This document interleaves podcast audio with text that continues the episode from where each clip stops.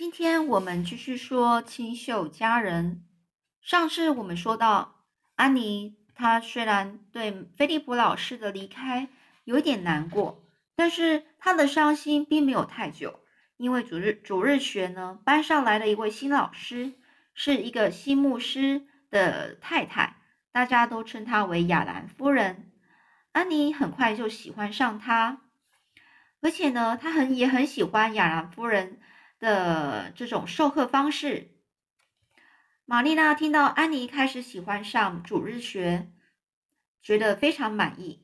玛丽娜说：“我很高兴你喜欢亚兰夫人。事实上，我决定下周要邀请亚兰牧师夫妇到家里来做客。”这时候，安妮她非常高兴的说：“太好了！亚兰牧师夫妇来访的那一天。”我可以用我亲手做的蛋糕来招待他们吗？这时候，玛丽娜就很开心的说：“好啊，那你就试着做做看吧。”而亚兰夫妇来访的那天呢，安妮很早就起床了，但是因为她前一天呢跟戴安娜在溪边玩泼水游戏，所以有一点感冒。不过，除非是到了肺炎的地步，否则安妮绝对不会放弃亲自做蛋糕的这个承诺。安妮一吃完早餐就开始做蛋糕。她前一天就已经买好各种材料，因为担心做错，安妮不断的在心中开始重复背诵着烘焙手册中制作蛋糕的一些步骤，直到关上烤箱后，她才松了一口气。这时候她说：“虽然我确定每一个步骤都没有遗漏，但是这个蛋糕真的能够膨胀起来吗？”如果新的发粉没有作用，那该怎么办呢？这玛丽娜就说：“你就别担心了，就算蛋糕做失败了，还有很多别的食物可以吃啊。”这还好啊，安妮呀，最担心的事情并没有发生。她做了金黄色的松软蛋糕，看起来非常可口。她还打算在蛋糕上铺上红色的果冻，这样亚兰夫人应该会很喜欢吧？亚兰夫人一定吃了一片，还想再吃。而当亚兰夫人踏上绿色屋顶之家时，被装饰美丽的餐桌跟丰盛的菜肴给给惊呆了。玛丽娜第一次让安妮尝试布置餐桌，而安妮呢就学习巴利夫人用野蔷薇跟羊齿叶将桌餐桌呢布置得非常的漂亮。当大家用餐完毕的时候，安妮呢端出了自己用心制作的蛋糕。他满怀期待的看着亚兰夫人吃下蛋糕，没想到发现亚兰夫人脸上出现了很奇怪的表情。玛丽娜看到了，赶快试吃一口，她忍不住大叫说：“安雪莉，你在蛋糕里放了什么啊？”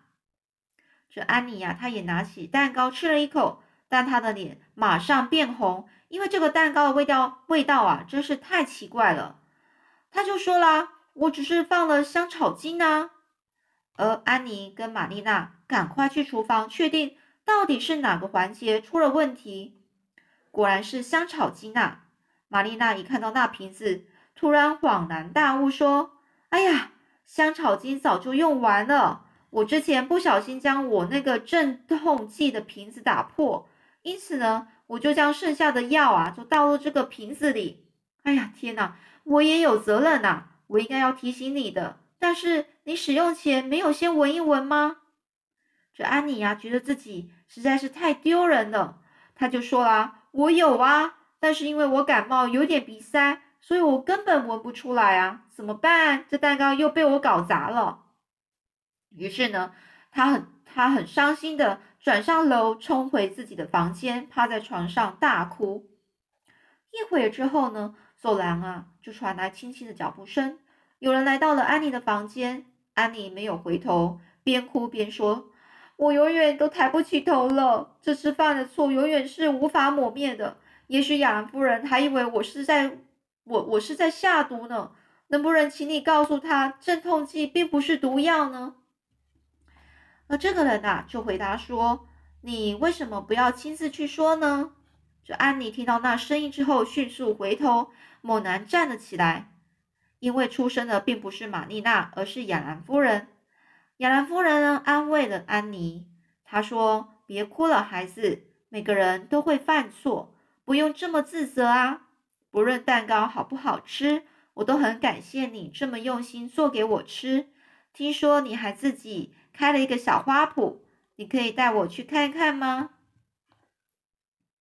安妮松了一口气，她呢就跟雅兰夫人一起下楼，恢复了谈笑风生的好心情。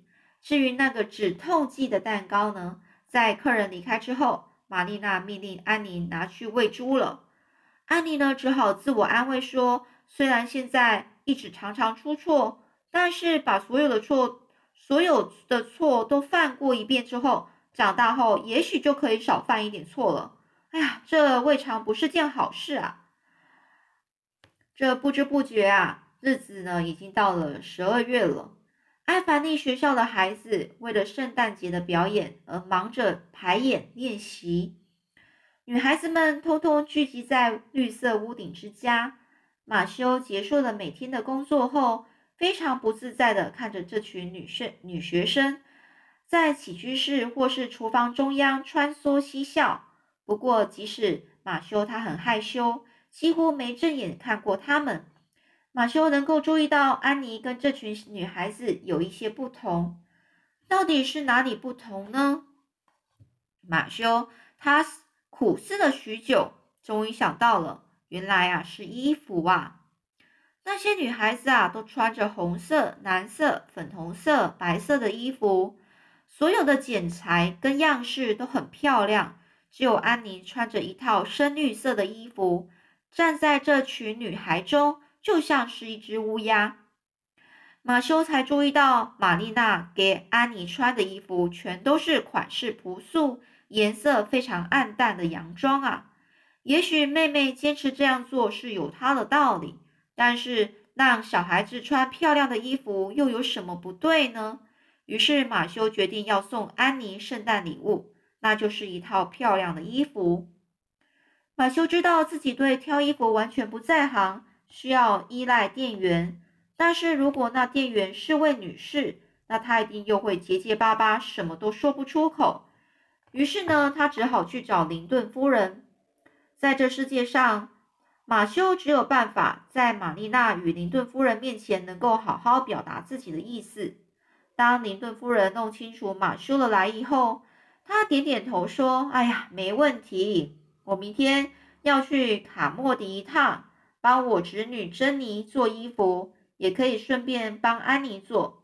你希望给她做什么款式啊？”“哎，没关系，我来想想啊。安妮应该是适合宝蓝色的衣服。”这马修呢，他就回林顿太太说：“哎呀，真是太感谢你了！还有最近好像流行蓬蓬袖，麻烦请他们将袖子缝成最流行的款式。”这林顿夫人就说：“这还用你说吗？我知道，一定做得让你满意的。”嗯，于是马修走后，林顿夫人自言自语的说：“玛丽娜，你真是太固执了。”为什么坚持要给小小女孩穿那些灰不溜丢的衣服啊？安妮可能认为这样可以，嗯，她这样认为，她认为这样可以哦，就是她认为说，这个林顿夫人就说，玛丽娜或许认为啊，这样可以培养小孩子注重内涵的美德，但是结果只会让女孩子更意识到、更发觉到自己在同学中。的特别不一样，格格不入的感觉，反而会产生妒忌跟不满呐。想不到马修居然会注意到这种事情，这他迟钝了六十多年，终于啊，总算开窍了。于是呢，圣诞节当天早上呢，马修呢就愧疚的把新衣服交给了安妮。他为什么愧疚呢？是因为他不敢看玛丽娜一眼。玛丽娜呢？他认为啊，马修认为玛丽娜是，呃，绝对是不同意马修买这种新衣服给安妮。但是呢，玛丽娜那天呢，不以为然的继续倒茶，就是不以为然，就是她根本呢，就是看起来就是好像不在意的样子，然后继续做她的事情。其实啊，昨天呐，林顿夫人送衣服来的时候，玛丽娜早就看过了，也终于明白这两个礼拜。哥哥为何偷偷摸摸的？这行为看到玛丽娜眼中当然是浪费啊！安妮根本不缺衣服啊，尤其玛丽娜看到那两边蓬蓬的袖子，更是觉得心痛啊！为了制造效果而使用那么多布料，简直是暴殄暴殄天物。他认为觉得是太浪费了。所以呢，安妮看到那件衣服的时候，其实是有些结巴的，赞叹着：“哇，好柔软的丝绸啊！还有蕾丝花边跟蝴蝶结，哎，这蓬蓬袖长到手肘呢，好像公主穿的衣服哎。”这时候，这个安妮就问马修说：“呃，那这就是你送给我的圣诞礼物吗？”那马修呢？有些慌张的说：“啊，这个圣诞礼物，嗯，你不知道你喜不喜欢呢？”